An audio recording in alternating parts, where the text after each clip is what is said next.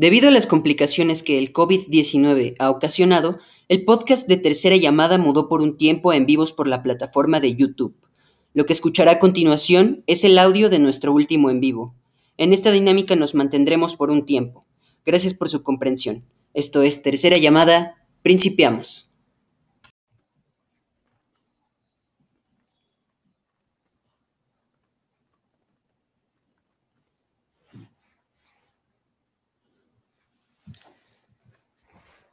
Y... Y ya, ya estamos en vivo, ahora sí. Perfectamente. Y bueno, como el día de hoy tenemos a un invitado muy especial, eh, muy importante, eh, pues vaya, Paolo. Sí, claro que sí. Hoy estamos, hoy estamos muy contentos. Hoy tenemos a un invitadazo.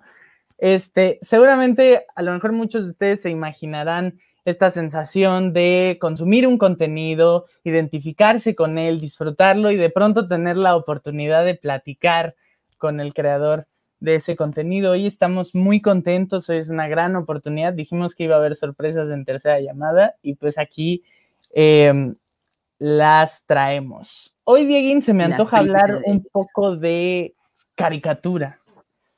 ¿De caricatura? ¿De qué tipo de caricatura? ¿Caricatura de la tele o qué tipo de caricatura? Cartón, la caricatura, el cartón político, el famoso cartón político, pero pues a lo mejor no es justo etiquetarlo ya de primeras, sino en general el cartón, ¿no? Em, pero bueno, te voy a presentar, ¿te parece que si te presento... Cartón de la caricatura. Efectivamente. ¿Te parece si te presento a nuestro invitado del día de hoy? Por supuesto, estaría complacido de saberlo. Fantástico. Aunque ya está en la descripción del video. Sí, bueno, pero de todos modos, vale la pena. Eh, nuestro invitado de hoy nació en el Distrito Federal, hoy Ciudad de México, el 23 de abril de 1980, sin embargo vivió 17 años en Tabasco. Desde sus primeros años de vida se apasionó por la caricatura y el dibujo. Es licenciado en Comunicación y Periodismo por la Universidad Nacional Autónoma de México. Como caricaturista e ilustrador ha colaborado en medios como Periódico Novedades de Tabasco, Tabasco Hoy, colaboró en la revista Rolling Stone, en La Nación, Alto Nivel, México es conocido, Revista Cubo, Milenio Diario y Milenio Semanal, El Chamuco y actualmente publica en El Universal. Como editor, articulista y redactor ha participado en espacios como La Pistola, Editorial Premier, Milenio Diario y Milenio Semanal. Y como diseñador ha realizado trabajos para UNICEF y de licencia para la WWE, el Consejo Mundial de Lucha Libre y la AAA. Ha sido galardonado con premios como el Blog del Día, finalmente por compartir su trabajo a través de un blog de internet, primer lugar en la, en la categoría cartón y segundo lugar de la categoría animación del concurso nacional de caricatura. Dicho todo esto, hoy nos acompaña en el estudio virtual de tercera llamada Waldo Matus. Fuerte aplauso, Dieguín. Un fuerte aplauso todos en sus casas, por favor. No, hombre, muchas gracias. Muchas gracias. Me, halagan, realmente me halagan por, por la invitación, por la presentación, por la autenticidad que me muestran en, en, pues en lo que mencionan acerca de mi persona. Entonces, pues no tengo más que palabras de agradecimiento para ustedes y de admiración por el trabajo que están haciendo. muchísimas gracias y sobre todo por aceptarnos. estamos muy, muy agradecidos. Sí, sí. Muy sí. No los entiendo pues porque yo también estuve, yo también fui estudiante y, y, pues sé lo que, como bien dicen, sé lo que se siente el, el poder interactuar con gente que pues bueno, no necesariamente se admire como tal, pero pues a lo mejor que ven cosas que pueden ser útiles o aleccionadoras o lo que sea, y de pronto muchos pues este tendemos a veces a ser como te pretendemos ser inalcanzables y eso pues no, no está padre. Entonces, pues con gusto, con gusto, si se puede, pues aquí estamos. Fantástico. Pues hoy tenemos varios temas de los que queremos hablar. Este, de su, o sea, dividimos la, digamos, la entrevista en bloques respecto a su trayectoria, a la caricatura y también a algunos temas de coyuntura, ¿no? Que nos gustaría platicar. Sí, este, perfecto. Fantástico. Y bueno, eh, sin más tiempo que perder, eh, a mí me gustaría eh, que nos empezaras platicando un poquito sobre, sobre ti, sobre este gusto por la caricatura, sobre cómo empezaste y, cómo llegaste, mm, en resumidas cuentas, a, a, lo que eres hoy en día. Ok, es un poco difícil de responder porque llegar a un cierto punto en el que terminas por definir qué es lo que quieres hacer, pues es algo bien complejo, ¿no? Se, conjugan un montón de circunstancias, de situaciones, de gustos. Mira, eh, yo lo que empecé a conocer de cartón político como tal se dio en aquellas épocas en las que la revista Proceso tenía una enorme difusión, cuando la prensa todavía era la prensa poderosa, que la gente sí compraba revistas y periódicos. Eh, y, bueno, mi papá compraba la revista Proceso desde que yo estaba muy niño y recuerdo que este, pues de, repente me la encontraba, la ojeaba y ya identificaba que ahí estaban las caricaturas de un tal Naranjo. Y, a la vuelta estaban las caricaturas de, otro tal Efren. Obviamente el bueno pues era Naranjo. el bueno era Naranjo, ¿no? Pero pues también me llamaba la atención el trabajo, el otro trabajo de, de Efren. Entonces, este, eh, eh, bueno, eh, esos cartones me, impactaban, o sea, yo no entendía cómo se hacía ese, ese tipo de dibujo. No les entendía tanto a los cartones como tal, porque pues yo, yo tendría 8 o 9 años cuando veía esas caricaturas. Pero pues eso, digamos, que te va de algún modo creando una propensión y, además yo ya dibujaba, o sea, yo ya toda la vida había estado este, haciendo dibujos desde que tenía tres, cuatro años, incluso me acuerdo que en el salón de clases es un recuerdo así muy claro que tengo de que los compañeros del salón hacían una fila cuando nos daban tiempo libre y, les dibujaba a Garfield o a, este, a Mickey Mouse y así. Me pedían un personaje y yo ahí estaba maquilando dibujos y se los iba regalando, ¿no? Y entonces, pues sentía los ocho años. No, sí, sí, sí, como ocho, nueve años. Pues me sentía hasta como popular, ¿no? entonces, este, pues ya cuando cumplí 14 años, mi papá me comentó que pues ya estaba empezando a tener ciertas este, necesidades como de, no sé, este, ya quería mi perfume y cosas así, y me decía, oye, pues, pues chambéale, ¿no?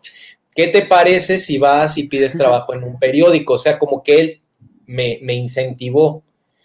Entonces, pues armé ahí una carpetita con dibujos muy chafas y ahí fue donde con muchos nervios, con mucho miedo y además impactado porque ahí donde yo vivía en Villahermosa, Tabasco, hay un periódico que se llama Tabasco Hoy, donde por pues, distintas situaciones ese periódico hizo muchísimo dinero, entonces en esa etapa, cuando yo tenía 14, esas instalaciones del periódico las hicieron enormes, enormes.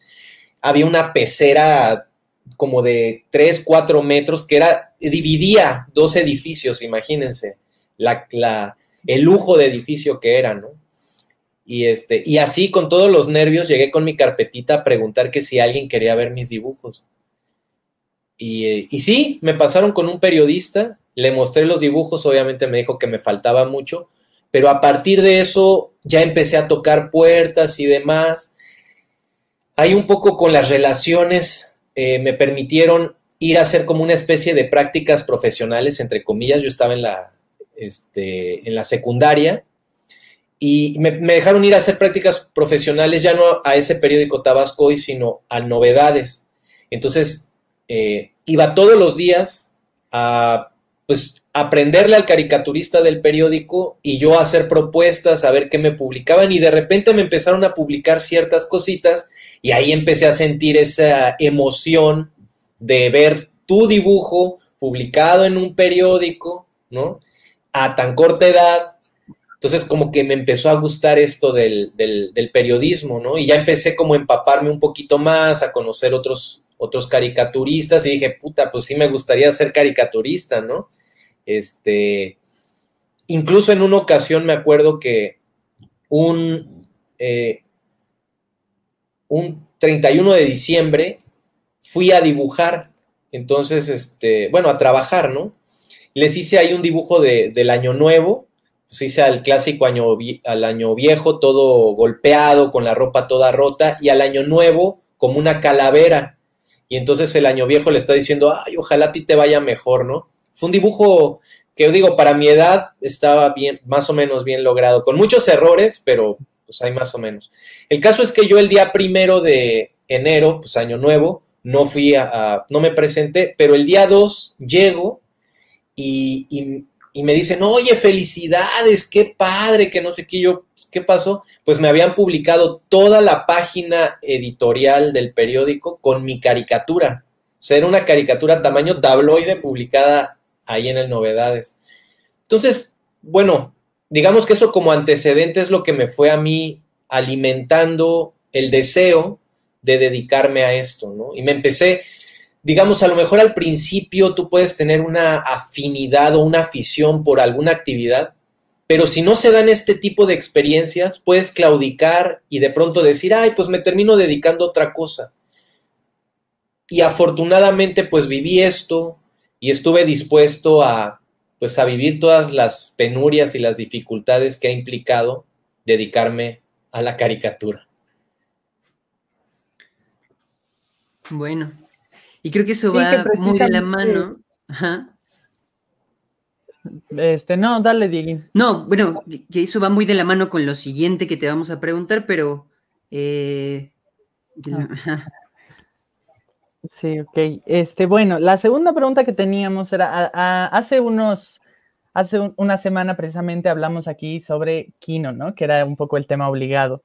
Y me llamó mucho la atención en una entrevista que eh, hablaba él que muchas veces su rutina se trataba de sentarse en el escritorio a no hacer nada, ¿no? Y ese era, digamos, su proceso creativo.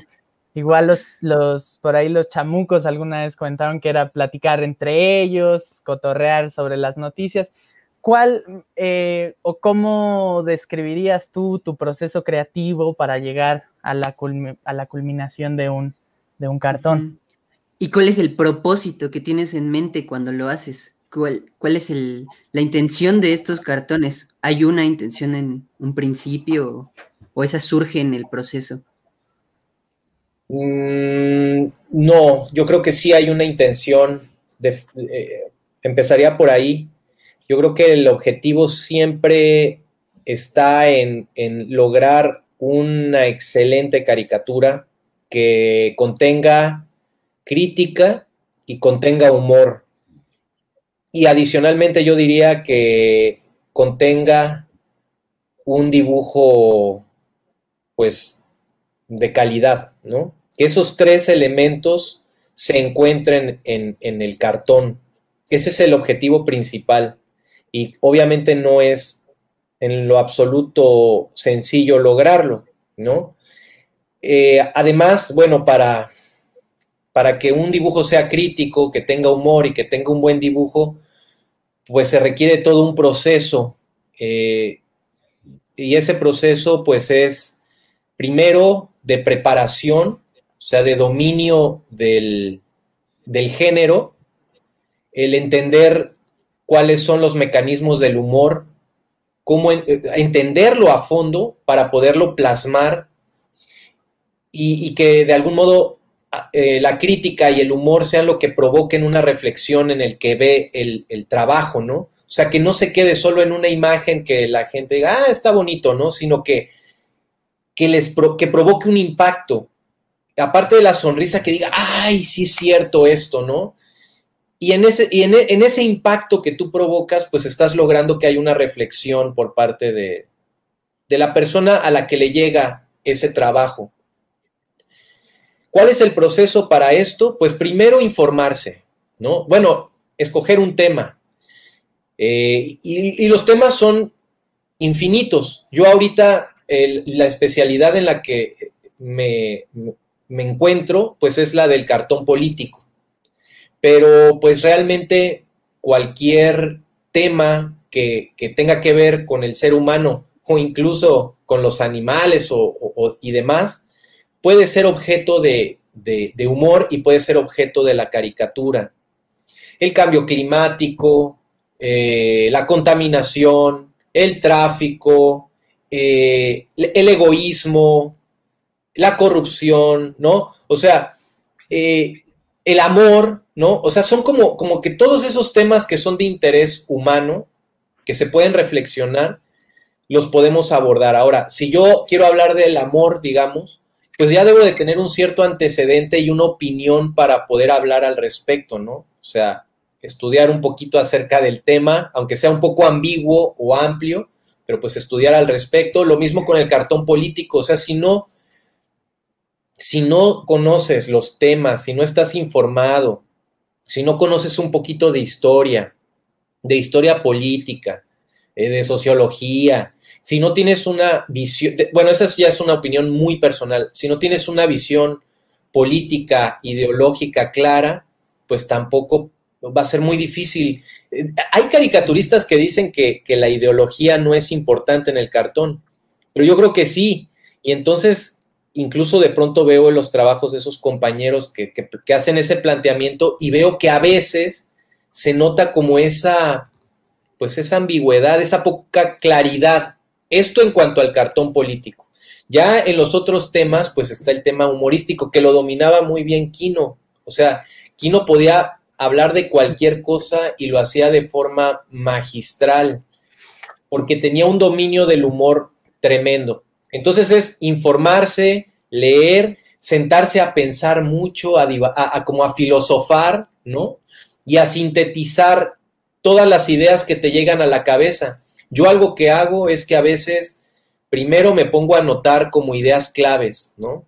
Este, a ver, yo, yo qué opino de, no sé, del amor, del desamor o de la corrupción, quiénes están involucrados, este, Mm, incluso anoto eh, qué elementos gráficos podrían aparecer ahí, ¿no? Este, la rata, ¿no? Entonces digo, corrupción, rata, eh, billetes, costal, y de repente empiezo a hacer como, como dibujos en, en borrador para ver, porque mucho de la caricatura es como hacer una analogía simbólica de ciertos elementos para compararlos con otro y que esa imagen diga algo más, que nos pueda remitir a algo más profundo que la simple eh, eh, imagen, ¿no? Que, que, la gráfica nos lleve a otra cosa. Y entonces ahí es donde los bocetitos pueden ayudar a, lograr eso. O sea, poner un ejemplo, este, hace relativamente poco tiempo, el maestro Helio Flores publicó un cartón en el que hablaba de la democracia, pero él quería plasmar que eh, los, fraudes electorales pues golpeaban a la democracia, ¿no? Entonces, eh, uno de los símbolos de los fraudes electorales son los mapaches. Entonces él dibujó unos mapaches, pero se los puso en los ojos como si, la, a la eh, democracia lo hubieran golpeado. Y eran ojos morados, pero eran los ojitos hacían el mapache. Entonces, una imagen nos lleva a algo más y eso es lo que se vuelve apasionante de estar pensando y quebrándose la cabeza. Es como, como armar un rompecabezas intelectual. Así, así es como lo veo yo. Y sí, efectivamente, de repente uno está así sentado. Yo trato de, de, no quedarme nada más así como sin hacer nada. No hago como que estoy en la computadora para que parezca que estoy trabajando, pero en realidad lo que estoy haciendo es sacar ideas, ¿no? Y anotando cosas. Porque también te puedes sentar y a veces uno está platicando con gente que conoce y me pasa y a veces no es tan positivo eso, pero me están hablando de cosas y yo estoy pensando, a ver, ¿cómo, cómo hago este cartón? Y estoy pensando en otra cosa, ¿no? Y a veces también las situaciones cotidianas ayudan a sacar ideas, pero hay que estar muy concentrados como para agarrar esas cosas que están sucediendo. Es muy padre, es, muy, pues muy bonito, pero es difícil. Es todo un arte, iba a decir, porque justo, bueno, yo, yo que estoy más en el campo del teatro, me doy cuenta también de eso, ¿no? Que muchas veces es es, es, ese proceso de creación, de tiene que haber un momento de reflexión total para que pues surjan de, toda esa lluvia de cosas algo, algo interesante, ¿no? Y, bueno, me interesaba mucho lo que comentabas ahorita sobre la importancia del humor, ¿no? Porque justo ahí teníamos una pregunta que iba muy de la mano con eso. Eh, porque estaba leyendo un poquito de, tu tesis, nos encontramos por ahí en internet. y, encontré justo que tú hablabas de, cómo se aborda muchas veces estos cartones como hacia la, siempre hacia lo político, como desde un lugar de rencor, ¿no? y ya no se trataba tanto del humor de un principio. Entonces, pues hacia allá iba la pregunta de sobre tú, ¿por qué consideras que, cuál es, consideras que es esa importancia del humor dentro de, dentro del, dentro de la crítica, pero más como dentro de las adversidades de, que, que nos enfrentamos todos los días? Mira, eh, pues antes que nada, gracias por haber accedido ahí a la, tesis. Eh, eso, eso ya es un trabajo de investigación ya un poquito más este, profundo. Mira, hace poco yo también le di una revisada justamente a ese trabajo. Eh, te puedo decir que hay cosas en las que, planteamientos en los que estoy en lo correcto y otros que pues tal vez por un poco de inmadurez, de inexperiencia, pues eh, hoy en día te podría decir que opino diferente, ¿no? O sea, algo que me ha hecho cambiar un poco mi perspectiva es el hecho, y yo no me había dado cuenta de esto, el, cuando, cuando ya estás en un periódico, ya estás haciendo el cartón político, tu visión cambia por completo. En mi caso, eh, esta nueva experiencia, yo tengo, ya había, yo ya hacía cartón político, ¿sí? Pero algo que me desencantaba de, hacer el cartón político era, pues creo, la frustración de tener que leer tanto sobre estos temas que son desgastantes. La, realidad es que la política, yo creo que en cualquier parte del mundo, provoca eh, eh, indignación en muchos aspectos. Entonces, pues estarse indignando todo el tiempo y estar de algún modo viviendo una catarsis por medio de tu trabajo, ¿no? Este, pero no ver frutos de ese trabajo, pues me llevaba de algún modo a como decir, ay, pues está esta otra posibilidad. Eh, a lo mejor mi idea, mi sueño, era un poco convertirme en una especie de quino y poder, no sé, publicar libros de humor y demás, lo cual está muy padre. Y sí sigo pensando, en ese sentido, que el humor, es que no es humor blanco, sino el cartón de humor, porque yo en, la tesis digo que es humor blanco, pero no es, no es como tal humor blanco, en realidad es cartón de humor. Por eso es que, pues, que no, en los que no se habla en específico de personajes, no se habla de, de Peña Nieto, de Calderón, eh, de Salinas, ¿no? Sino que hablamos de esas cosas de manera más general, de los temas de forma muy general. Se habla del político, pero del político en general, no de un político en específico. Se habla de la corrupción en el cartón de humor, pero no se habla de la corrupción de determinado personaje. Entonces, en ese sentido, sí creo que el cartón de humor es más universal. Y la idea de ese tipo de cartón es que una persona que vive en Canadá o que vive en Europa o que vive en la India o en China, ahora sí que aquí o en China pueda ver ese cartón y lo puede entender. Y como tal, pues hay muchos cartones con esas características y sí, la verdad es que yo los disfruto enormemente.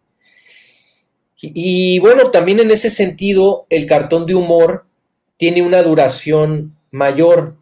Eh, eh, incluso podríamos decir que, yo no, no, sé si atreverme a utilizar la palabra eterno, pero pues digamos que, que la vigencia de un cartón de humor es muy grande, ¿sí? Es casi ilimitado. Pueden pasar 100, 200 años y quien vuelve a ver esos dibujos o quien vuelva a ver esos cartones, le va a dar, un, le va a dar sentido, se va a identificar. La diferencia con el cartón de, humor político es, pues justamente, que al ser un trabajo periodístico en el que a veces se abordan temas muy concretos, muy locales, pues tienden a, a, este, ser efímeros. Son cartones que no duran, que no tienen una durabilidad muy amplia. Me ha pasado que he hecho cartones de política que según yo, como, como siempre estoy leyendo las noticias, según yo siguen conservando vigencia. Lo, yo digo, ah, pues lo voy a hacer, lo hago dos, tres días después de que el tema tuvo, estuvo en boga y cuando lo publico ya no tiene ninguna relevancia o repercusión, lo cual demuestra que son, son trabajos que, tienen que eh, surgir a partir de la coyuntura y en ese sentido, pues son muy breves, ¿no? Son muy efímeros. Entonces ahí sí hay diferencias muy, muy claras. Ahora, lo que sí te puedo decir es que cuando ya empiezas a hacer cartón político, te empiezas a dar cuenta. Yo, yo algo que criticaba, incluso cuando estaba en la universidad, llegué a leer, a hojear una tesis en la que, en la que esta, este muchacho que hizo la tesis hablaba sobre los caricaturistas de la jornada, los chamucos y decía que ellos eran más políticos caricaturistas que caricaturistas políticos. Y ahora que yo decía, no, pues sí, es que de hecho sí es cierto, ¿no? Pero ahora que, he estado haciendo ya cartón político y que lo publico y que veo el impacto que puede tener y el uso que le pueden dar ciertos actores políticos, me doy cuenta que es inevitable que uno como caricaturista político termine por convertirse en mayor o menor medida justamente en un político caricaturista. No me gusta, eh, la verdad es que no me gusta la idea de ser un político caricaturista, pero creo que es casi inevitable que eso suceda. En un porcentaje, insisto, mayor o menor, ya depende de uno, que tanto se deja, digamos, envolver en ese sentido. Sí, me llama, mucho, la atención. Este, esto, este, del, uso del, el uso ciertos que actores públicos, le dan, a, públicos le dan a un cartón, ¿no? Recuerdo, por ejemplo, ahora el caso de John Ackerman, me parece, fue, que compartió un cartón de su autoría, este, agregándole como ya de su cosecha, ¿no? Este, dirigiendo la crítica a otro sentido. Y, me llama mucho también la atención esto de em, que tiene que ver mucho un poco con la cultura del mexicano, ¿no? Enfrentamos, o, con esta, eh, sí, eh, fenómeno cultural muy eh, que se le adjudica a los mexicanos, que tiene que ver con esto de, finalmente, pues la política es, es, es, tiene que ver con problemática, ¿no? Con cosas cruentas, la corrupción, son situaciones difíciles que preferimos abordar con humor, que digamos aquí hay como esa magia, ¿no? Este, ¿qué, opinión tiene eso? ¿Tiene que ver un poco ahí la raíz del, éxito que tienen los cartones políticos en redes sociales y tal? Sí, definitivamente yo creo que sí. Es lo, esa es la visión o la posibilidad más cercana a lo que pudiera suceder en sus inicios, eh, bueno, yo creo que caricatura como tal siempre ha habido, o sea, siempre, siempre ha habido artistas que utilizan el, dibujo exagerado eh, para pues reírse de las cosas. Finalmente, bueno, el mexicano también tiende a hacer o a hacer uso del humor en su vida cotidiana, ¿no? Desde, bueno, desde el albur, desde las, el humor negro, ¿no? Y todas estas eh, cuestiones humorísticas muy propias del mexicano tienen que ver con, pues con ese estilo de vida que hemos llevado históricamente, donde pues nos conquistaron, ¿no? Eh, el albur, pues el otro día platicaba que, tiene mucho que ver con eso, de que eh, la gente de nuestro país a través del lenguaje eh, enmascarado, se burlaba de aquellos que, lo, que los oprimían. Entonces, pues de algún modo el humor se convierte justamente, como decía hace rato, en una catarsis. Hay un, hay un poema que, dice, que dice este, nadie de lo alegre de la risa fíe, pues en los seres que el dolor devora, el alma llora cuando el rostro ríe. Entonces, eh, el humor, digamos, eh, es una forma de cubrir eso que nos duele. O sea, estamos sufriendo, pero nos reímos de eso que nos está haciendo sufrir, que, aquello que nos hace daño. Y, es una forma también de, de, sobrellevar esa carga política, social, del, que, que, no podemos escapar de ella, pero de algún modo sí nos podemos reír. Y entonces de esa forma es como superar esas adversidades a nuestro modo, con dentro de nuestras posibilidades. Y en la prensa, pues que obviamente siempre históricamente los temas que se han abordado en la prensa, sobre todo en la prensa política, en la prensa satírica, pues han sido temas políticos, temas complejos, complicados, adversos, eh, eh, pues siempre ha sido el, cartón, el medio para reírnos de, esos temas. Eh, y lo mismo sigue sucediendo actualmente. O sea, creo que ese es el éxito de la caricatura. Obviamente, pues aquí sí, cuando una persona tiene una visión distinta a lo que uno está plasmando en el cartón, pues van a decir, ay, qué chafa, ¿no? Esto no me da risa, esto está, esta idea está equivocada. Y cuando sí te identificas y dices, no, pues sí tiene razón, dices, oh, qué gran cartón, oh, qué gran caricaturista. Y ahí es donde empieza, digamos, el conflicto entre distintas posturas y es por eso que tú abres de repente las redes sociales y ves una gran polarización, porque pues hay gente que tiene una visión de las cosas y hay quienes tienen otra visión. Y pues sí, sí me ha tocado que algunos cartones que he hecho pues generan un montón de controversia y de pues de pleito incluso, ¿no?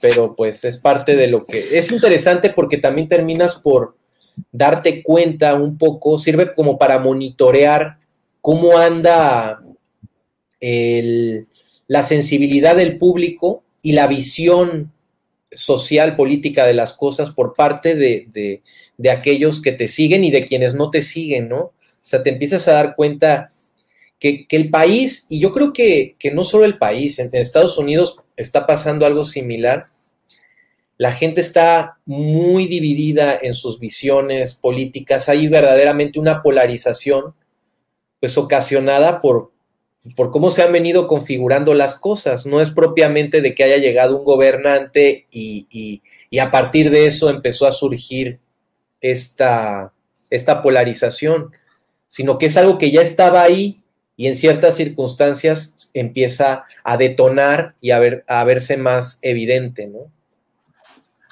Claro, claro hace muchísimo, sentido todo esto que hizo, eh, porque justamente Em, creo, que, creo que sí vivimos en un momento en nuestro, de la historia del mundo donde pues sí estamos como muy polarizados, ¿no? No solamente los mexicanos. Y justo que son, es tomar estos cartones o a veces incluso, pues sí, tweets, bromas de, que son, que van con ese sentido, ¿no? Que son un sentido humorístico. Luego nos lo tomamos muy en serio y, y lo tomamos personal todos estos ataques. Entonces, yo me gustaría también preguntarte, ¿cuál es la importancia del cartón político, de, las caricaturas, de, caricaturizar la, política en el mundo?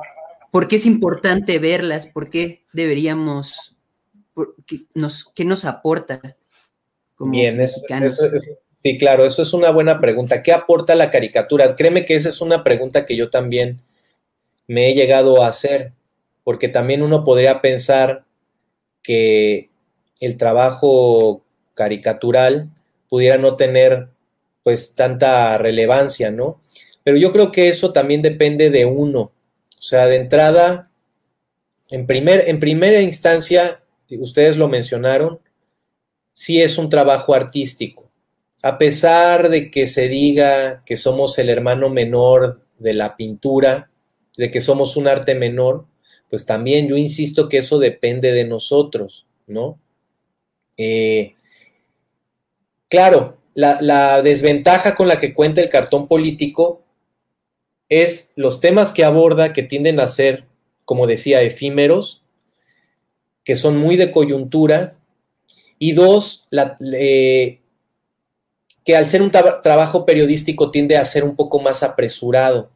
Pero pues, insisto, depende de uno. El maestro Helio Flores, por ejemplo, hace, hacía un cartón de lunes a viernes y de sus cinco cartones, tres o cuando menos tres eran excelsos, eran extraordinarios. Lo mismo pasaba con el maestro Naranjo, que ya, que ya falleció hace algunos años, pues también la mayoría de sus cartones, pues eran también una obra de arte.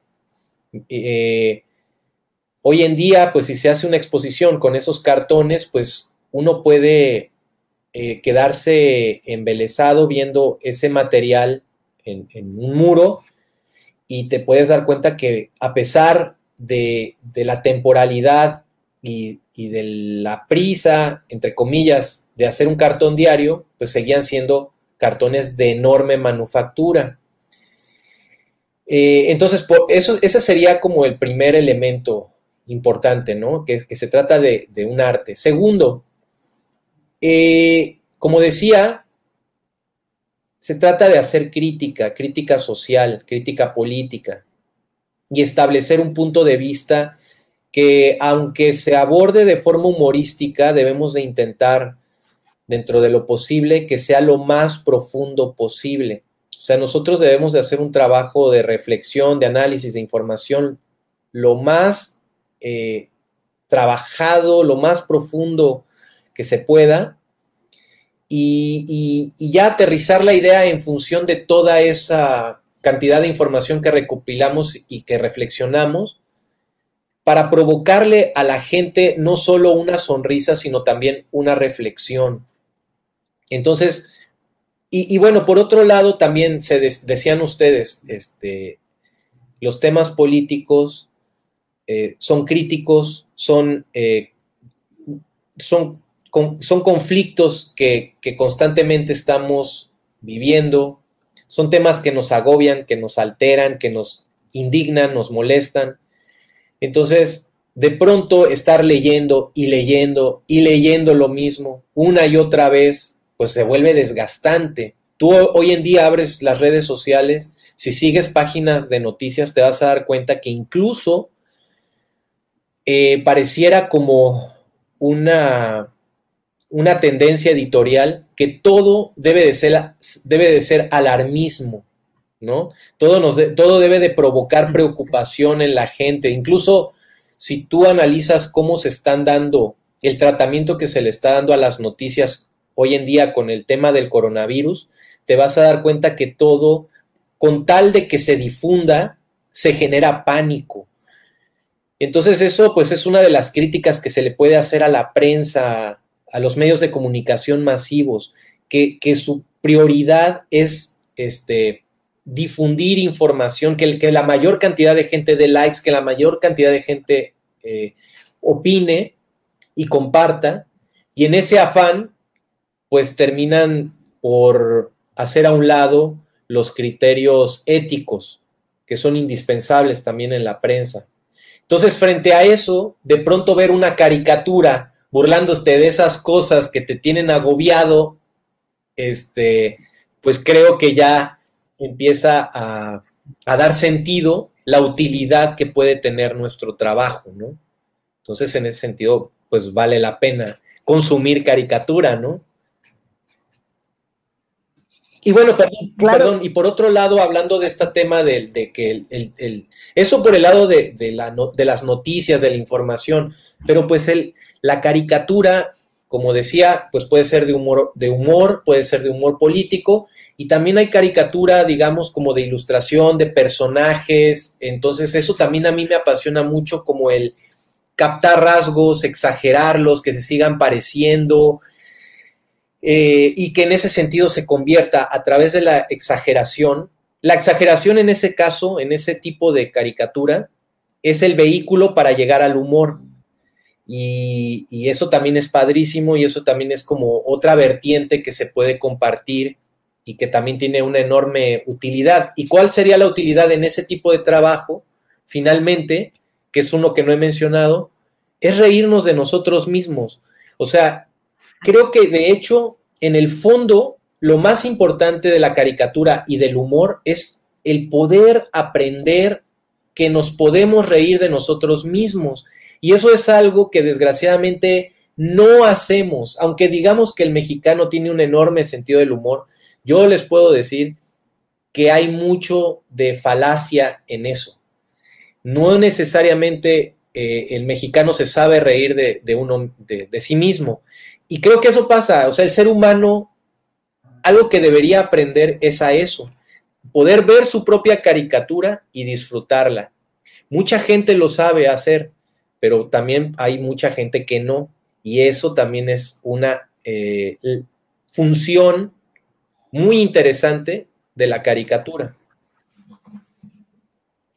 Sí, sí, por supuesto. Y eso nos llevaba un poco, bueno, sobre todo hace unos minutos nos comentó sobre esta característica que había que darle al, cartón político, que es ahí controversial en cierto sentido, de la ideología clara, ¿no? Que tiene que tener en ese sentido, eh, creo que ya es un tema, incluso un lugar común, a lo mejor una aseveración ya muy trillada, pero me llamó la atención que hace unos, unos días en la universidad nos comentaban así, el periodista tiene que hablar con la verdad y tiene que ser objetivo, ¿no?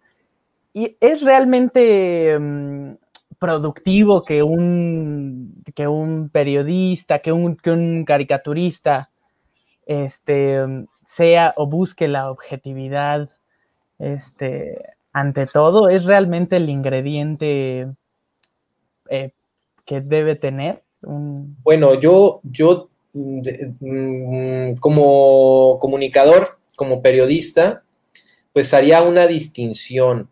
Eh, el periodismo tiene o hay en el periodismo hay géneros, hay géneros, ¿sí?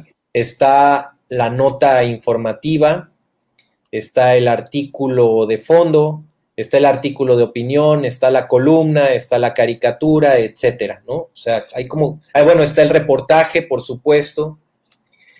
El tema este de la objetividad es complicado porque los medios de comunicación, todos, tienen una línea editorial. O sea, hay medios que están más inclinados hacia una visión, digamos, de derecha y hay otros que tienen una visión más de izquierda y eso termina por influir y permear en todo el, medio, ¿no? Es casi inevitable.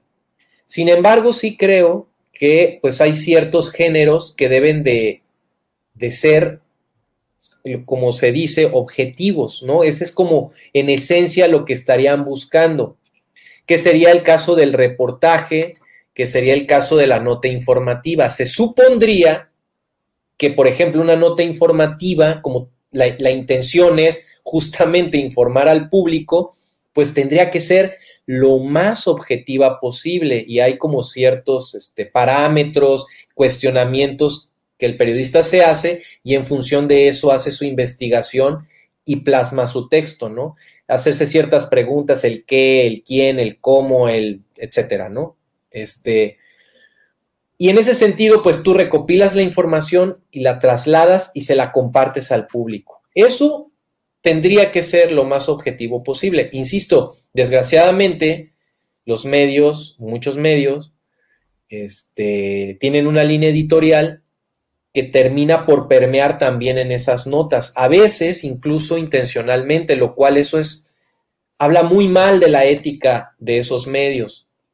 No quiero decir nombres, pero sí hay, ahora sí que sí hay pasquines inmundos. Ah. sí existen, sí existen, la verdad es que sí sucede y lo vemos constantemente.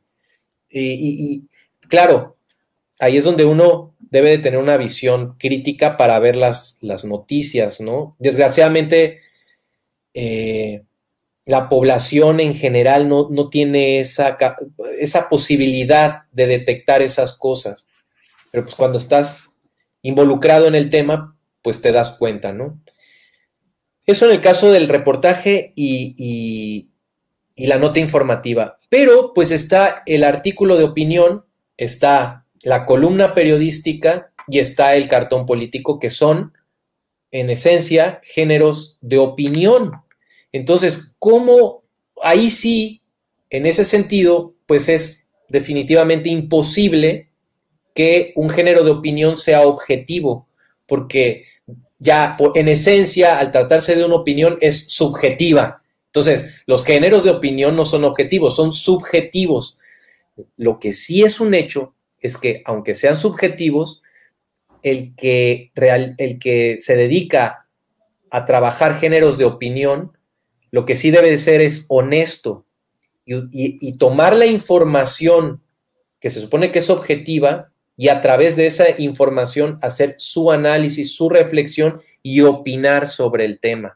E incluso ser honesto y decir, yo opino esto porque mi, visión del mundo, digamos, eh, yo en lo personal, tiendo a, ser, a tener una visión más de izquierda que de derecha. Entonces yo soy honesto y te estoy diciendo a ti, espectador o audiencia, que mi modo de ver las cosas es así, lo digo abiertamente y estoy opinando honestamente en función de lo que yo observo y de lo que pienso, ¿no? Finalmente esos son los géneros de opinión, el opinar a partir de lo que tú piensas y de lo que de algún modo dominas y, en lo que has profundizado, pero objetivo no puede ser, o sea, hay géneros que deberían y podrían serlo y hay otros que definitivamente no pueden, que son los géneros de, de opinión. Esa sería la distinción que yo haría. Sí, sí, sí, por supuesto. Y además me eh, lo, lo, comentaba también un poco por esto.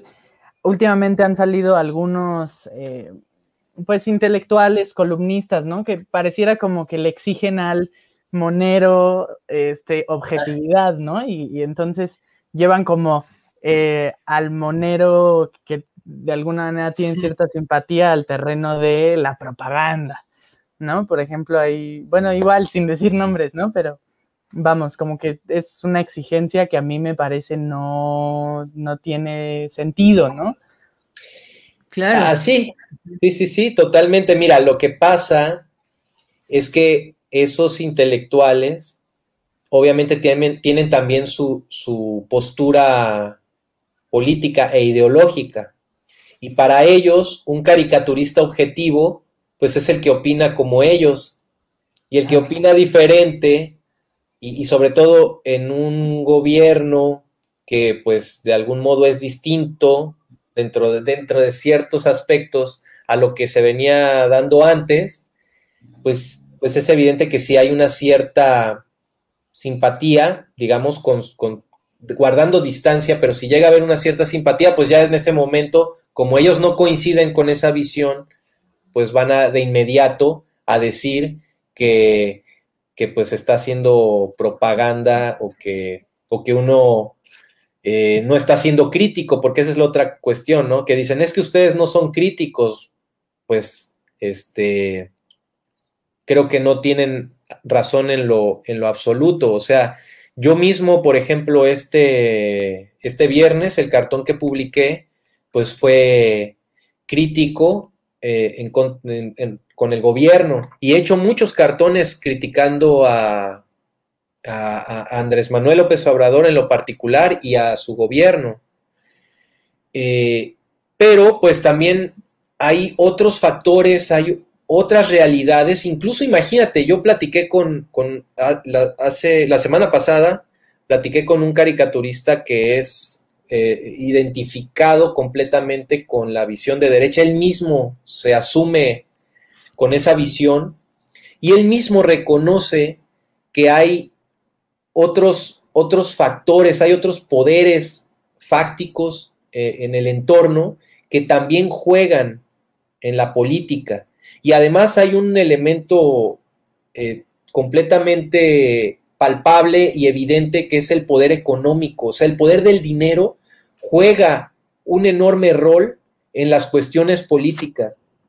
y, obviamente todo lo que tiene, toda esa gente que, que, que tiene acumulado o eh, la mayor parte de la riqueza, porque sí sabemos que la distribución es completamente inequitativa y que hay un sector poderoso que acapara la mayor parte de la riqueza eh, eh, en, el, país y en el mundo. O sea, aparte eso es algo que sucede en todo el mundo. Pues obviamente esos poderes pues están cuidando sus intereses.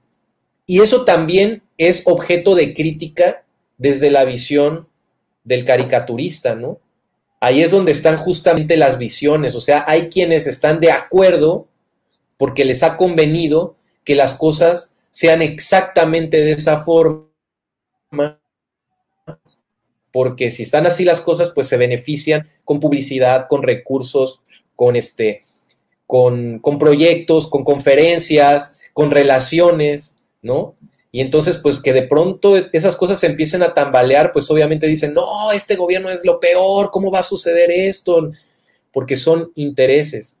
Y en ese momento, pues los caricaturistas que opinamos este, o tenemos una visión como la mía, pues nos convertimos en los propagandistas del, del nuevo régimen, ¿no? Pero sí, va en ese sentido, o sea que finalmente para, para, no sucede solo con los intelectuales, finalmente los intelectuales son seres humanos y les pasa exactamente lo mismo que al, ciudadano común y corriente, ¿no? Que, que, que si se identifican o, o, consideran que lo que están viendo tiene que ver con su propia visión de las cosas, en ese momento se convierte en un gran trabajo, en un gran cartón, y cuando los contradice, pues es una cochinada, ¿no? Así, así de esencial y básico es el asunto. Claro, pero, claro, pero pues, este, pues, tiene, que ver mucho, nuestra, nuestra, nuestra propia este, libertad de expresión, ¿no? O sea, tiene que... Eh, se agradece que, las, que cada persona exprese su opinión desde su propio punto de vista. Y, y pues otra, Sí, mira, de eso que dices, de este, esto que estás mencionando de la libertad de expresión, yo hace poco reflexionaba, porque pues sí, justamente también otro de los debates que hay en la actualidad es si se está eh, reduciendo el margen para que haya libertad de expresión, si el gobierno o, o el propio presidente están minando la posibilidad de que se dé el debate, si está acosando realmente a, la, prensa, eh, etcétera, ¿no? Eh, eh, ese es el debate actualmente. Incluso en el Universal llevan varios días entrevistando a periodistas, a caricaturistas, hablando sobre este tema de la libertad de expresión. Y, yo, también me pongo a, reflexionar, por ejemplo, eh, porque obviamente también he leído gente que dice, es que ya deberían de este, cerrar esos medios chayoteros o esos periodistas, ya no deberían ni siquiera de aparecer.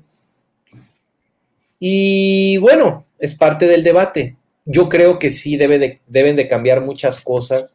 Esto de, del chayote pues ha existido, eh, eh, estos contratos millonarios este, por que le daban a periodistas en específico por tener blogs que no tenían ningún impacto, o sea, recibían más dinero de lo que realmente podrían aportar a la sociedad, pero era una forma de, de disimular que estaban recibiendo enormes cantidades de dinero. Además, dinero, dinero público, pues esas cosas definitivamente tienen, tienen que cambiar en la, en la prensa, en el periodismo. Y si el debate tiene que ser así de vigoroso, pues yo creo que está bien, o sea, que es necesario, sobre todo si se da por parte de la opinión pública, ¿no? La gente tiene el derecho a externar su disgusto, su molestia frente a esas cosas. Eh, y por otro lado está el debate de, qué tanto se debe de involucrar, eh, sobre todo el jefe de, gobierno, el, el, presidente, en estos temas y, poner estos adjetivos a los periodistas y demás, ¿no? Y es válido también hacer la crítica de decir, bueno, probablemente ya se está pasando, probablemente ya es momento de cambiar el discurso, probablemente estuvo bien, ya se defendió ya se vio que sí tiene, que, sí tiene la intención de, de, señalar las cosas, pero pues ya estuvo, no sé. O sea, ese tipo de debate está bien que se dé. Pero también me ponía a pensar, por ejemplo, eh, este, eh, Paco Calderón, que lo entrevisté, este, y, y, Garci, que es otro caricaturista que, hace cartones así muy viscerales contra, contra este nuevo gobierno, eh, Rictus, Alarcón, que son como fundamentalmente los que actualmente son muy críticos del gobierno, yo digo, pues qué bueno, o sea, sí qué bueno que estén también esas voces. Uno, porque eso alimenta el debate. Dos, a un gobierno le conviene que existan estas voces y que, y que griten y que, y que, se manifiesten con, todo, con, toda rudeza en contra de las cosas que hace, porque es una muestra de que verdaderamente hay libertad de expresión. O sea, es necesario que se dé esta discusión en la prensa y, eso también hace más profundo el debate. Y también nosotros, que digamos, podríamos tener cierta afinidad, pues también hacer la crítica, porque esas críticas también le sirven al poder para, pues, no dormirse en sus laureles y no, y, y no aflojar y darse cuenta de que también cometen errores, porque desde el poder se pierde la perspectiva. Y entonces también ahí hay otra labor, o sea, ahí cumple otra función el caricaturista, ¿no? Hace rato que me preguntaban, es también señalarle al, al, poder esos errores que está cometiendo.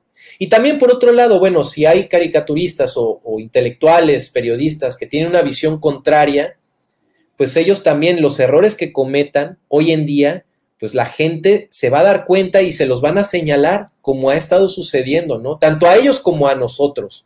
Pero pues a veces cuando uno siente coraje o animadversión por un gobernante por una persona en específico, pues puede perder la perspectiva y hacer críticas poco sólidas, no, no, no poco objetivas, pero sí este, mm, incorrectas, eh, críticas equivocadas.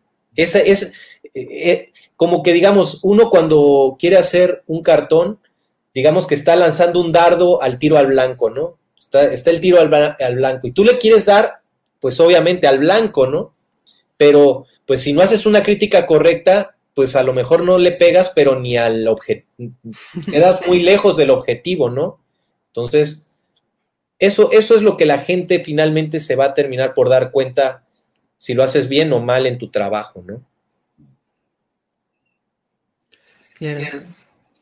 Sí, justo hacia allá iba mi reflexión de hace rato, porque me acordé que había una, ah, en una de tus conversaciones, justo de estas que mencionas que haces a, caricaturistas, eh, no me acuerdo, creo que fue con el Fisgón, que, que dijo que la verdad dejó de importar en cuanto el periódico se volvió un negocio, ¿no? Y, pues creo que, tiene mucho que ver con esto, con, con que, pues vaya, si, si, hay lo que nos comentabas de, la, de los caricaturistas que, que pues se ve, se ve su, su necesidad de, de, pues ganarse el pan, no necesariamente compartiendo la verdad desde ese momento. Sí, sí, sí. Sí, digo, eh, todos, todos trabajamos para ganarnos el pan, ¿no? La cuestión es qué tanto defiendes un interés personal o, con tu trabajo, pues estás defendiendo, pues, la verdad, ¿no? O tu verdad y, sin que haya intermediarios y sin que haya eh, intereses de por medio. Entre más desinteresado sea tu trabajo y, y en ese sentido tengas muy claro qué es lo que quieres transmitirle a tu público, pues eso, eso habla de tu honestidad, de tu integridad como periodista. Y esa parte sí, digo, de repente yo leo en las redes sociales que ponen, uy, los moralmente superiores, ¿no? Así como burlándose. Pero creo que, que cuando alguien decide dedicarse al periodismo, sí debe no, no ser moralmente superior, yo no creo en esas cosas de la moral, ni las constituciones morales, ni demás, pero sí, sí en la integridad, sí ser, tener una ética profesional y, que eso rija tu, trabajo. Por supuesto. De hecho, por ahí iba la, siguiente pregunta, que parte un poco de un posicionamiento, eh, que tiene que ver, y, esta es eh, más bien mi opinión, que es que me parece a mí que en, este en esta última administración eh, los, los verdaderos mensajes de poder han venido aparentemente de quienes simpatizan con el gobierno. Por ejemplo, en el terreno político, creo que ningún partido político se ha podido asumir como oposición y que la verdadera oposición se encuentra en Morena, ¿no? Que es un partido que se empieza a fragmentar, que hay varios intereses y que por ahí está una crítica importante. Y del lado intelectual también me parece que yo considero que hay, o sea, hay críticas de mucho más valor en aquellos, bueno, pasemos directamente al terreno de la caricatura, en, aquellos que aparentemente, por lo menos podemos observar una simpatía aparente, este, que en aquellos caricaturistas que, cuyas críticas parten de una animadversión, ¿no? Por ejemplo, recuerdo precisamente este, este cartón que eh, publicó eh, recientemente de los cortes no tan finos, que Diego y yo comentábamos que nos había encantado, o igual este que de hecho guardé porque me, me pareció genial, uno en el que, bueno, es más, vamos a mejor, aquí a compartir la pantalla para que la gente lo, pueda ver. ¿Qué es este? La tecnología. Ajá, pues, la tecnología. ¿Qué es este que me parece eh, fantástico, ¿no? Por, los muchos significados y por las, las muchas eh, referencias que utilizó para, para realizarlo. Entonces, creo que es, es un tema muy de, de coyuntura esto de esta apreciación que tengo yo de que parece ser que la simpatía está teniendo críticas más constructivas e incluso más agudas a los errores que comete esta administración. No sé si le parezca esto. Sí, creo que, creo que, entiendo lo que planteas, o sea que a lo mejor hemos sido más críticos incluso que, que, quienes están del en el bando contrario, ¿no? Pero mm, mira, te puedo decir que, que creo que sí he visto buenos cartones también por parte de ellos. O sea, no puedo decir que todo lo que han hecho o todo lo que hacen está mal o que no, que no me gusta. O sea, sí, eh, o sea, es, digo, son también caricaturistas profesionales. Claro. Y obviamente pueden hacer buenos cartones también, hacen críticas de repente, pues, certeras. El problema, el problema que tienen ellos es que a veces hacen tan evidente su forma de criticar que a veces no te la crees, ¿no? O sea, por ejemplo, este tema del feminismo. Esta gente, o sea, eh, por ejemplo, Paco Calderón, este, él no simpatiza en lo absoluto con el movimiento feminista, pero le hace una crítica al gobierno en relación con el movimiento feminista, ¿no? y no, no recuerdo ahorita un cartón en específico, pero por poner un ejemplo, o sea, mucha gente de la oposición le quiere criticar a Andrés Manuel el tema del feminismo, pero ellos no son feministas, ¿no?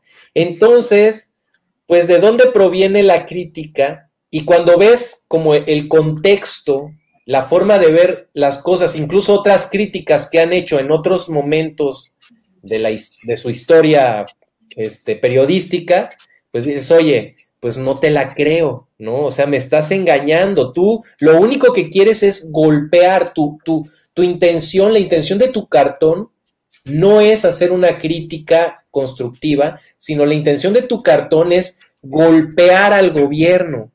Y esa creo que también es una enorme diferencia que se vuelve evidente. Y como ahí están los testimonios históricos en las redes sociales, pues de repente la gente ociosa se pone a hacer el recorrido y dice, ah, chis, pues si tú no piensas así, ¿no? ¿Por qué estás haciendo esta crítica si, si antes habías dicho otra cosa? Ah, pues es que tu intención solamente es golpear al gobierno, ¿no?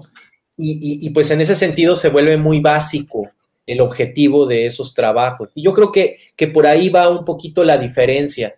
Pero, insisto, sí le llegan a atinar y sí llegan a ser buenos cartones. Claro. De, pues, de dónde viene, ¿no?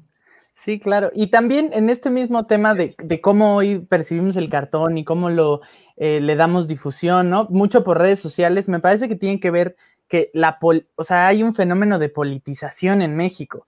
A lo mejor desprolijo porque muchas veces tiene que ver con, con ignorancia sobre ciertos temas, pero opinión, finalmente. ¿Eso es un terreno de oportunidad? ¿Es una señal de mejoramiento? ¿O por el contrario, de, peligro, de, de fake news y tal?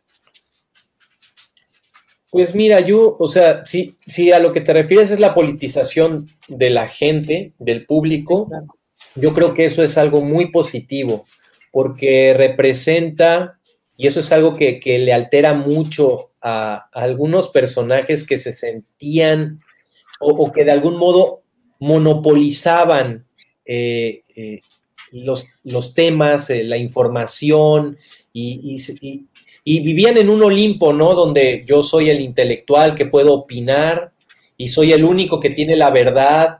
Y ustedes pues aguántense, ¿no? Yo salgo en televisión, salgo en Televisa o tengo mi espacio diario en, el Reforma o en el Universal o donde sea. Y, pues eran los que podían opinar y todos los demás, toda la población, pues eran los de abajo, ¿no? Y ahora gracias a las redes sociales, con todos los aspectos negativos que pueda tener, se ha democratizado la posibilidad de opinar. Y hoy, por ejemplo, ustedes, ¿no? Tienen la posibilidad de compartir este material que puede ser muy útil para mucha gente, ¿no? Eso no sucedía antes. Entonces, lo mismo pasa con los temas políticos. O sea, hay gente que puede tener opiniones valiosas y, ya hoy en día podemos difundir esa información. A mí mismo como caricaturista, pues me ha venido a beneficiar, aunque ya después de tantos años pude consolidarme en un espacio periodístico, más o menos de forma regular. Pero este, además, si no existiera ese espacio, pues yo ya, ya podría contar con las redes sociales para, para difundir ideas, ¿no? Para difundir mi trabajo. Entonces, a mí sí me parece muy positivo. Y es un proceso, o sea, evidentemente sí hay como ciertos elementos de desconocimiento por parte de la población. Es natural. Yo, yo el otro día decía en un programa que defiendo la ignorancia en el sentido de que la entiendo perfectamente. O sea, ¿cómo le podemos exigir a la población que lea 30 libros al año si trabajan 15 horas al día? O sea, y tienen que convivir con sus familias y quieren vivir y convivir, ¿no? Y entonces, ¿a, qué hora se pueden dar tiempo de culturizarse? Pero aún así, en esa circunstancia, la gente se las arregla para leer. La gente quiere, no leen por, no, no hay poca lectura, no por flojera, sino porque la verdad es que tampoco el entorno es propicio, las circunstancias son propicias para que la gente se pueda dedicar a la lectura. A mí me parece abusivo. O sea, yo, por ejemplo, que ya me dedico a esto, pues me puedo dar mis espacios para leer, ¿no? Pero también he trabajado y también sé lo que significa no tener chance de, hacer esto. Y me parece muy gandalla que un intelectual o gente que se dedica a eso, que tiene la posibilidad de levantarse con una tacita de café a leer y en la noche antes de dormir ponerse a leer otro rato, ¿no? Y que, y que, pues, que convive con pura gente con la que comparte esa, ese tipo de actividades, que le diga al, ciudadano común, común, oye, es que ¿por qué no lees? Es que si lees vas a ser mejor persona. Entonces básicamente lo que está diciendo es, yo soy gran persona porque leo mucho, tú eres mala persona. A mí la verdad es que ese discurso me, me, me disgusta, me, me parece completamente injusto, incorrecto, este, poco empático con, este, es una visión corta, ¿no? Y me, y me impacta que los intelectuales profundizando tanto y, teniendo tanto bagaje no se puedan percatar de algo tan elemental, ¿no? y es que es algo que incluso los gobiernos, o sea, había una publicidad, una promoción del gobierno que decía, leer para ser mejores. Y, uno dice, ¿a poco, ¿a poco sí, nada más leer por sí, nada más por sí mismo eso te convierte en, en alguien mejor? No estoy tan seguro, o sea, este, hay gente muy preparada o muy, muy intelectualizada que no necesariamente sería mejor persona, ¿sí? No sé si me, si me alcanzo a explicar. defiendo la lectura, defiendo la cultura, defiendo la posibilidad de que se, se vayan creando entornos adecuados para que la gente pueda acceder cada vez más a la cultura. Por eso les decía, admiro lo que ustedes están haciendo y los felicito, porque esa también es otra forma de, de acercar conocimiento, ¿no? Cada quien dentro de sus posibilidades. Claro, muchas gracias. Eh, justo, justo yo pensaba, pensaba en esto que decías y cómo, bueno, yo he escuchado a varias personas decir que pues ellos aprendieron leyendo a Rius, ¿no? Leyendo las caricaturas de Rius o justo o de Mafalda aprendieron muchas cosas, ¿no? Y, y, y justo, pues me hace mucho sentido, porque la lectura, eso, porque justo demuestra que no, que no es leer, que no leemos no porque no queramos, ¿no? Sino porque las posibilidades están un poco más acortadas.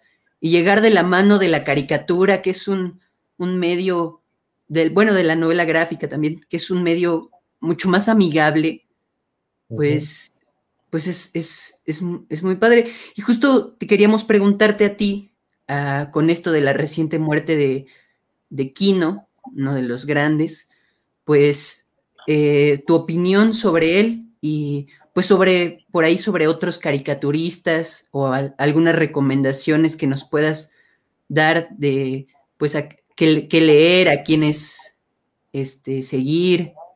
También, no sé, alguno, algunos que te hayan a ti marcado. Mira, sí, eh, mira, a mí, para mí y yo creo que para muchos de nosotros, Kino es de los caricaturistas, yo creo que de los latinoamericanos, el, eh, de los caricaturistas de humor, el más grande. Eh, eh, su trabajo es simplemente espectacular, excepcional. no necesitaba, su trabajo no necesitaba ser agresivo para crear un impacto, para provocar una sonrisa.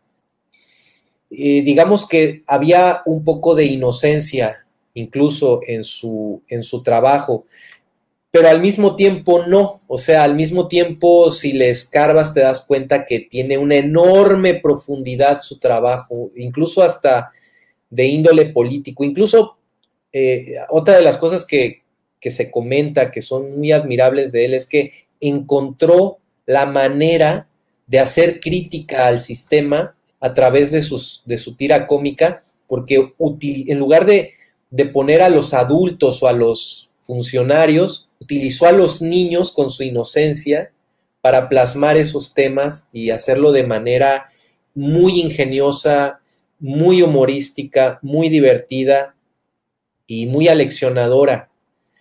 Y lo mismo su trabajo de caricatura de, humor. O sea, esos, esos cartones en los que no aparece un personaje en específico, sino más bien nos, terminamos viendo todos y son cartones que, que se terminan en, convirtiendo en un espejo. O sea, tú ves esos cartones y te estás viendo a ti mismo, o estás viendo tu mundo, o estás viendo el mundo en el que habitas, ¿no? Y en ese sentido es maravilloso eh, eh, su trabajo porque, insisto, se convierten en un reflejo, en un, reflejo de la realidad y no caducan. O sea, es un humor que, que, siempre, que siempre está vigente, ¿no? Eh, y, sí, pues, o sea, yo creo que, él es, pues, de los, en lo personal, es el artista que más he admirado en cuanto, en cuanto a trabajo de, humor. El caso de Rius es diferente porque pues es un trabajo completamente distinto. Él sí fue una persona tremendamente politizada, muy politizada. No dudo que Kino también lo haya sido, pero creo que él, que él tal vez evadía más ese, ese, ese mundo tan estresante en cambio, Ryu sí se empapaba más de eso.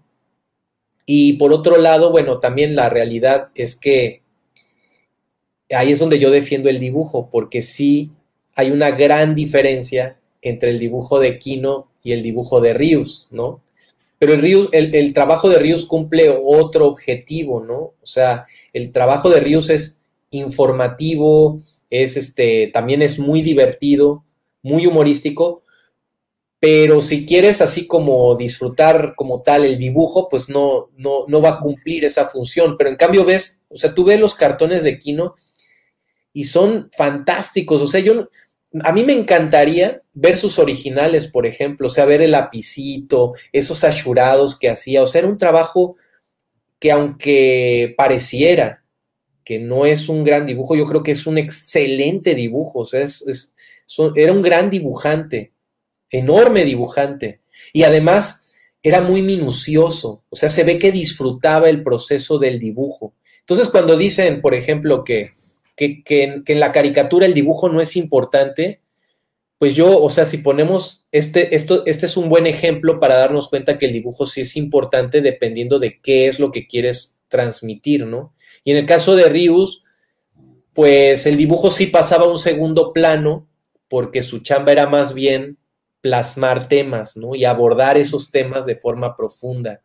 Y abarcó pues de todo, ¿no? O sea, este, religión, alimentación, política, caricatura, o sea, yo la verdad es que me sorprende además porque esa capacidad de investigación o de para investigar cosas en época, en una época en la que no había internet.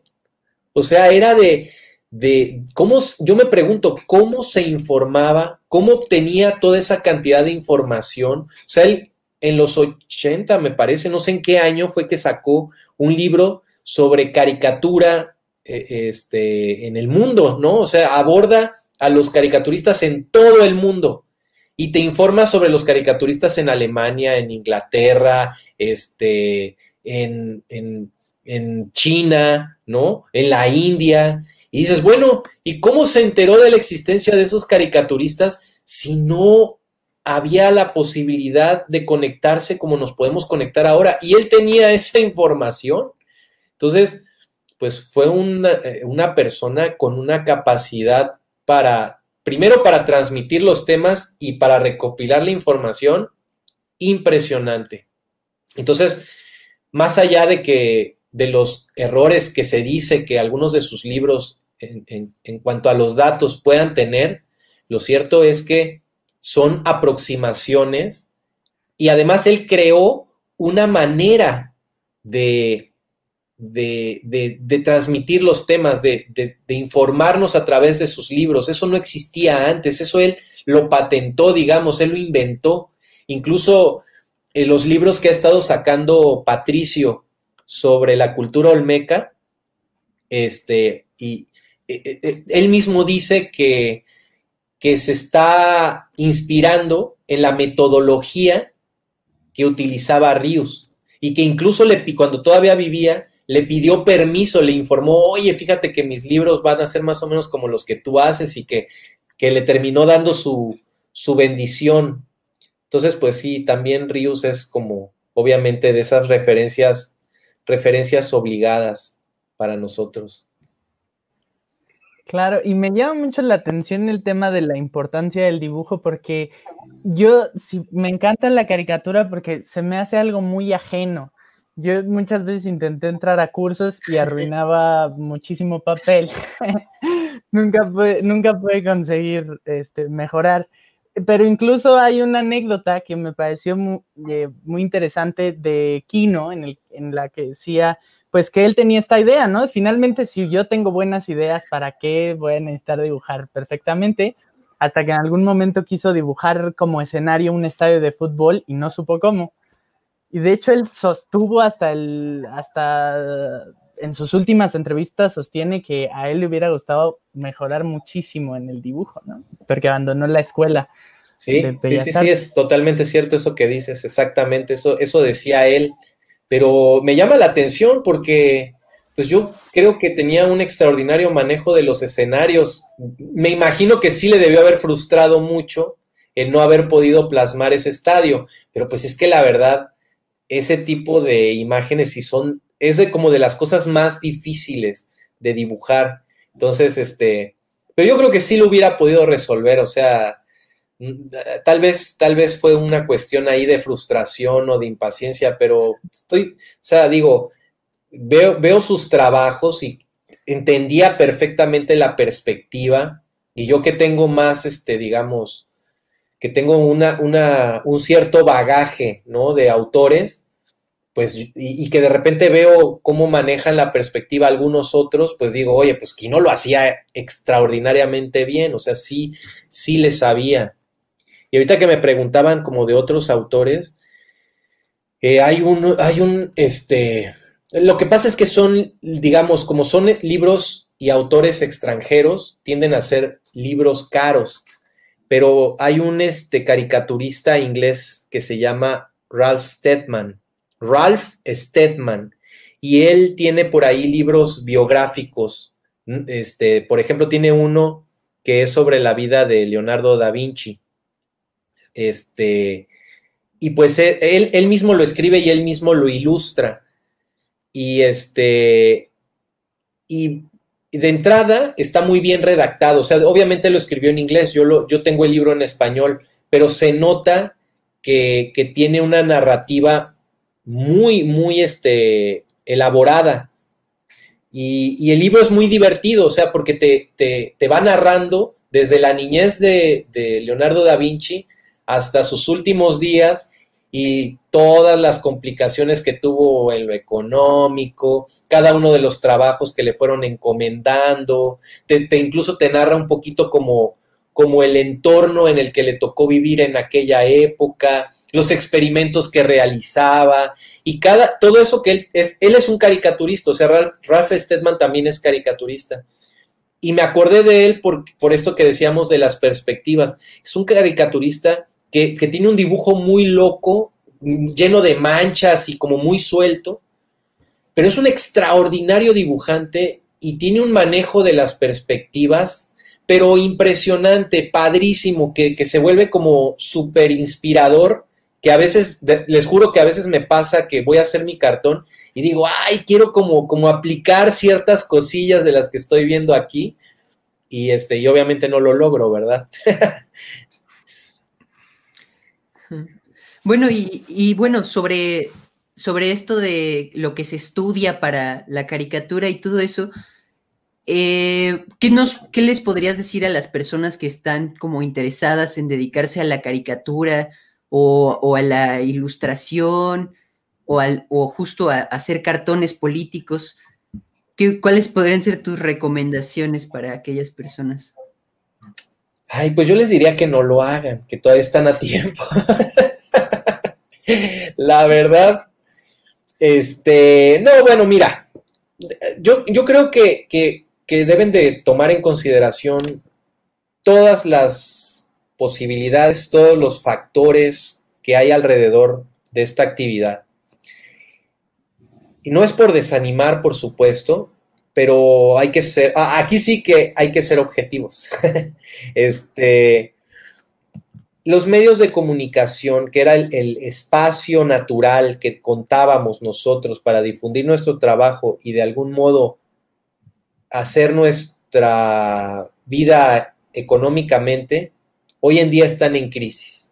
Esa es una realidad.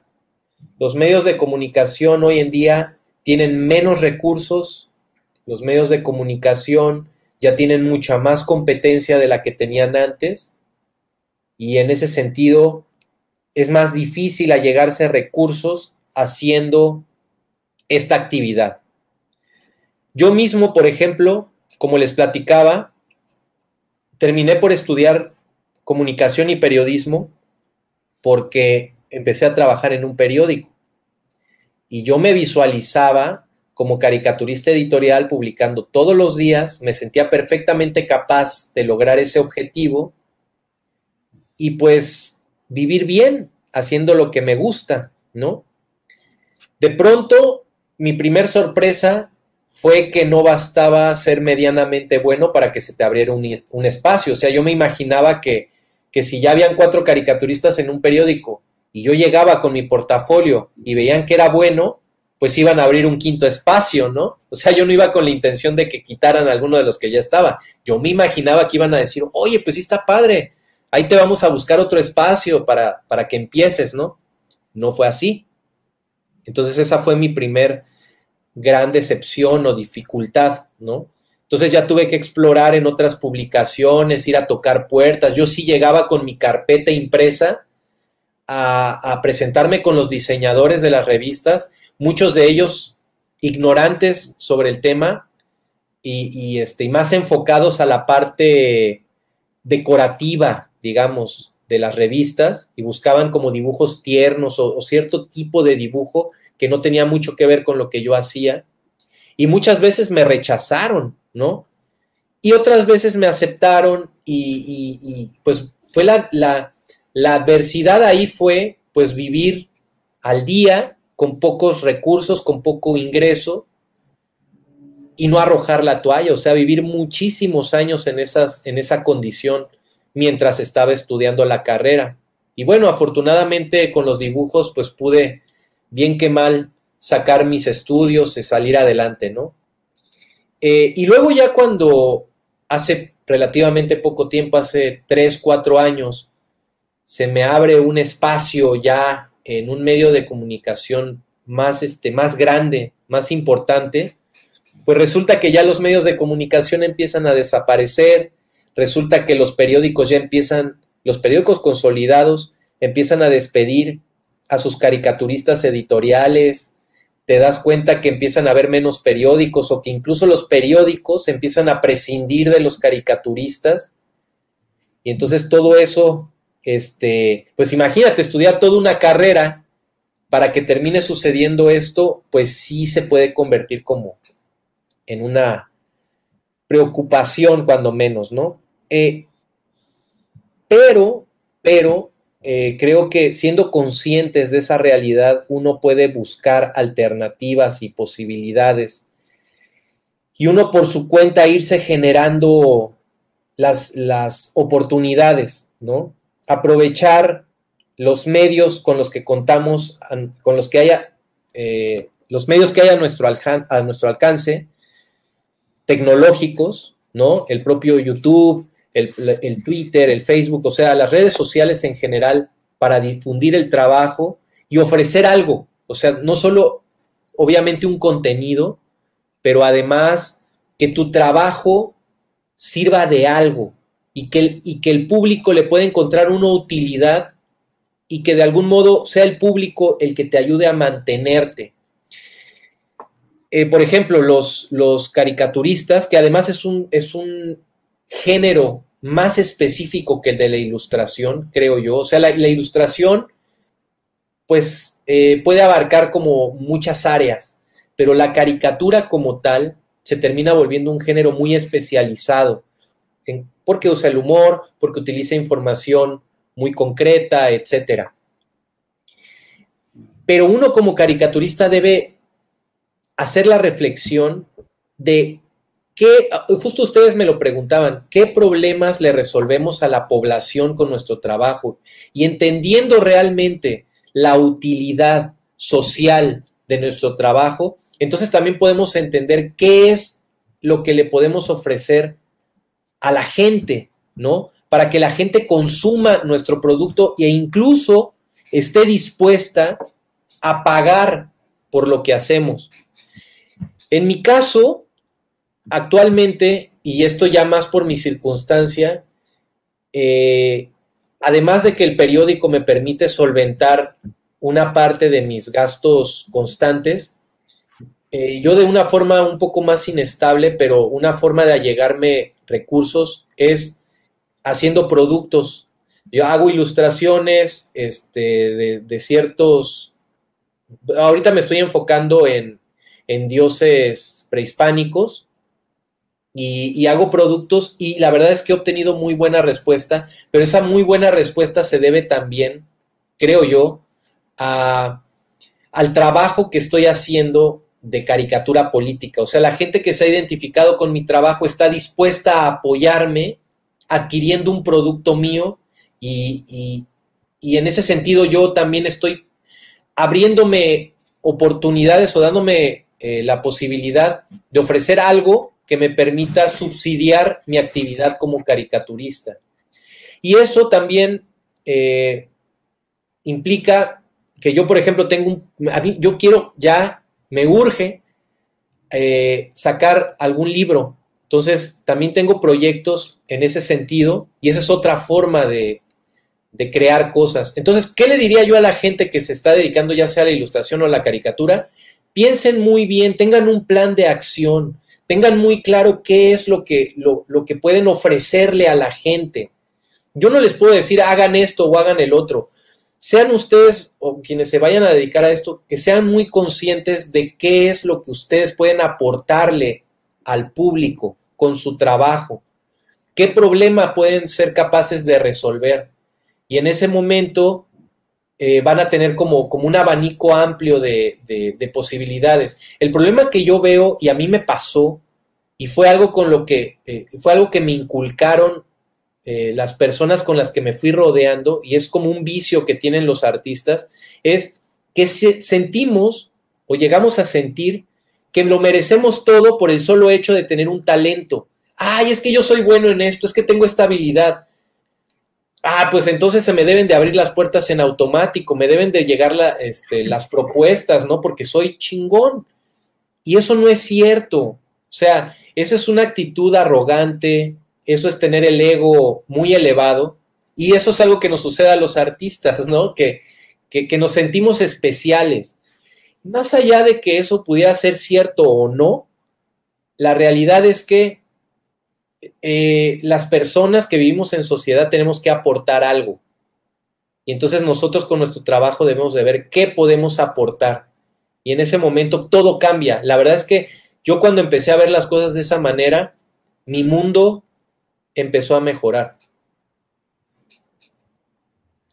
Claro, muy interesante. De hecho, por ahí hay a lo mejor un par de preguntas de la audiencia que tienen que ver con lo mismo y que a lo mejor podríamos responder, pero antes quería eh, preguntar ya por último, bueno, más que preguntar, em, que nos compartiera un poco estos espacios en los que, en los que participa mucho más detalle. Por ejemplo, yo ahora estuvimos este, muy metidos en, en, viendo las entrevistas y el contenido de YouTube que no habíamos visto antes, que me parece fascinante porque primero tenemos este, las charlas con moneros que tienen que ver la virtud con esto mismo de, conocer estas raíces de su ideología, de su trazo, de sus trazos y tal. Pero también eh, esta sección que em, inauguró estas últimas semanas de revisar cartones, que me parece fantástica porque tenemos como el análisis en alguna, de alguna manera este, técnico, ¿no? De, de, de, cómo está hecho el dibujo, pero también de los elementos políticos y del contexto político. Entonces, ver un cartón acompañado con el, el, criterio y la explicación de, otro caricaturista es, es espectacular y, y, nos ha encantado. Este, igualmente, esta, este tema de la mercancía. Hay, eh, Ahí este, Waldo tiene muchísima, muchísimos productos espectaculares, ¿no? Como eh, termos, eh, camisetas, cubrebocas, una cosa que queremos, queremos vestirnos acá en tercera llamada con, con esos productos, ¿no? El vestuario de lujo. Entonces, eh, ¿dónde podemos encontrar estas cosas? ¿Dónde, ¿Dónde podemos saber más de su trabajo? Eh, pues en mis redes sociales, realmente donde más he estado difundiendo todo esto es en, eh, particularmente donde me he adaptado más últimamente desde hace unos dos años, realmente ha sido el Twitter. Es la, es la red social, aunque está muy contaminada, pero es la red social donde más se profundiza sobre las cosas, y donde más interactúa uno con los actores políticos y con los actores este, pues, de la prensa, ¿no? Entonces ahí me he adaptado muy bien, he visto que he fluido excelentemente por lo mismo. El Facebook eh, a mí me ha decepcionado mucho, siento que se ha trivializado enormemente Tuve una muy mala experiencia también con mis publicaciones ahí en el Facebook porque hubo un cartón que se viralizó, pero se, se viralizó negativamente y entonces me empezó a agregar mucha gente, mucho troll, mucha gente negativa, me empezaron a insultar muchísimo. Fue una publicación que tuvo miles, miles de comentarios. Yo realmente fui incapaz incluso de darle seguimiento a todos los comentarios y, este, y, a, lo que se compartió.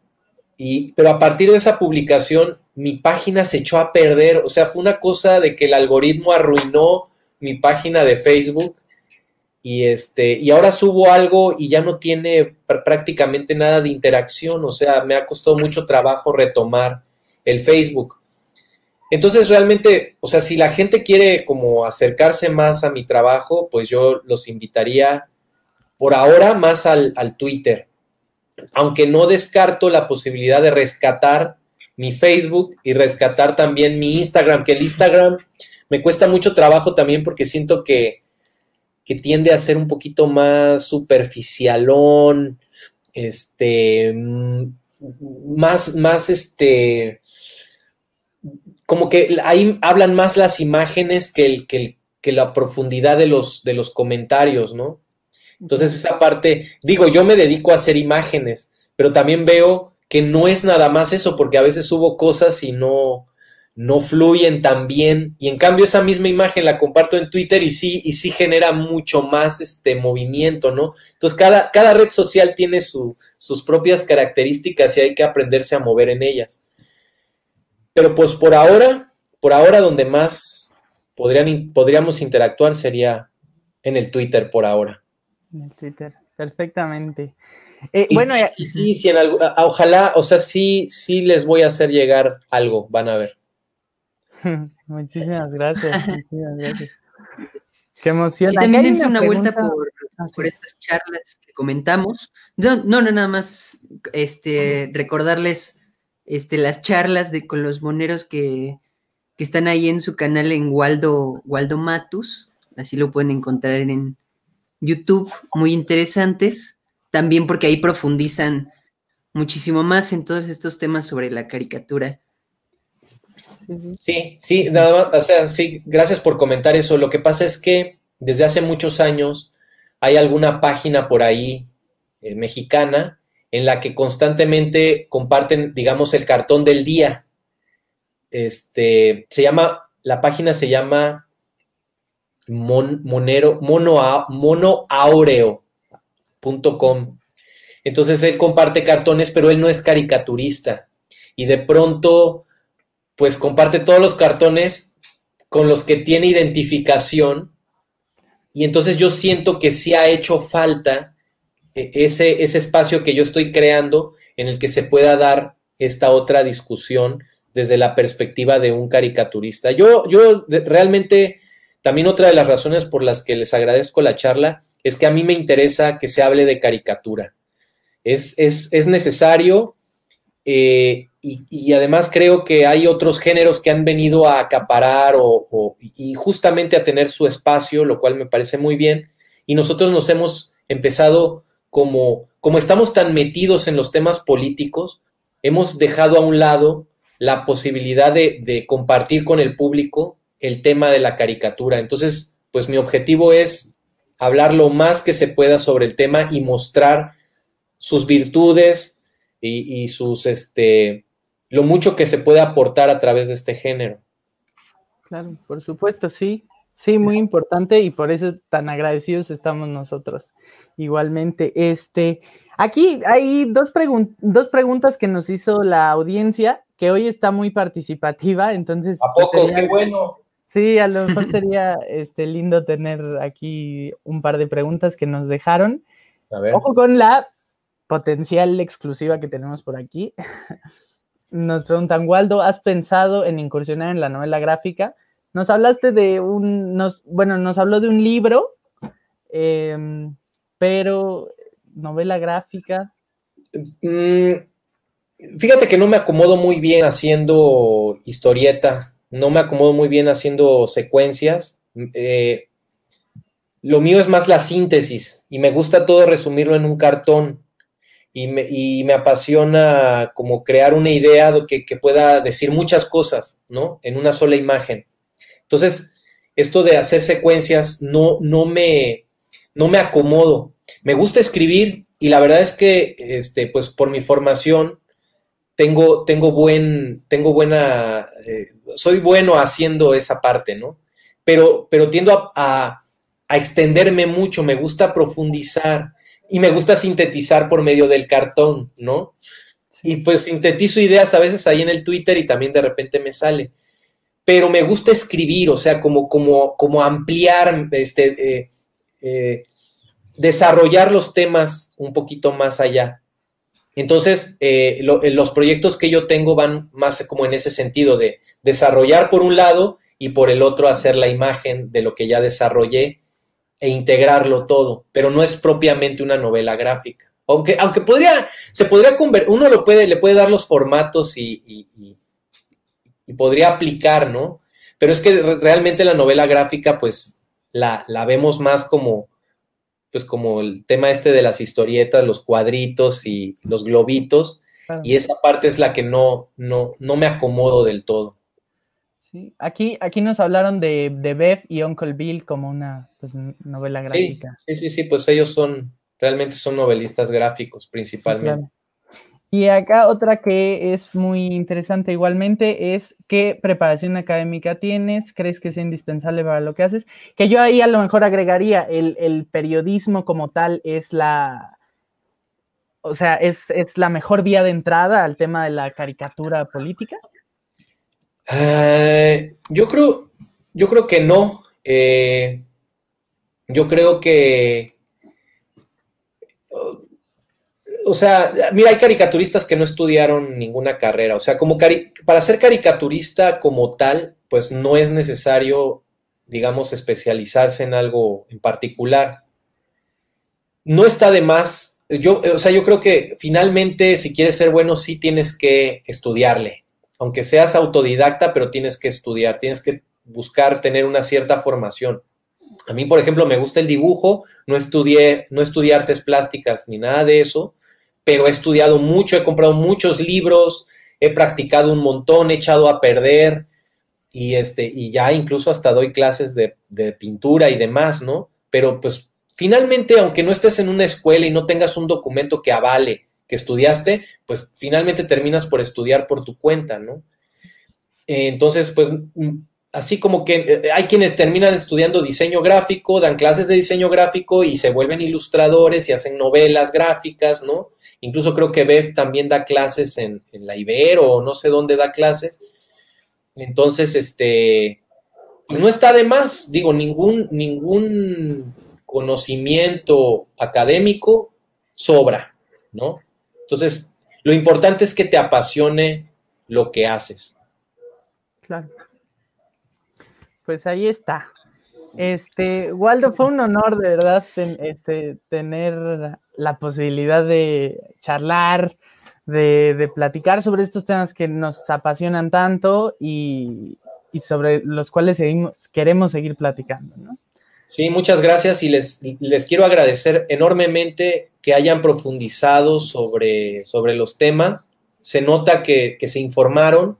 Eso no lo hace, incluso hay gente que se dedica al periodismo y no hace la tarea. Y ustedes sí le hicieron, y lo hicieron bastante bien. Entonces, este, pues los quiero felicitar, los vuelvo a felicitar porque, porque van por muy buen camino. No sé a qué se vayan a dedicar en el futuro pero pues no aflojen porque hace falta gente con iniciativa como ustedes.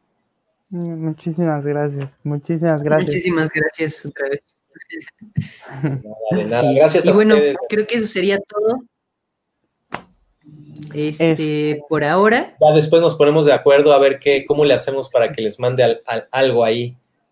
Sí, claro, estaría increíble. Lo lucimos acá. Muchas gracias en alguna transmisión. Todos los días. Órale. Pues bueno, eso fue todo por en este llamadas por tercera llamada. Eso es todo.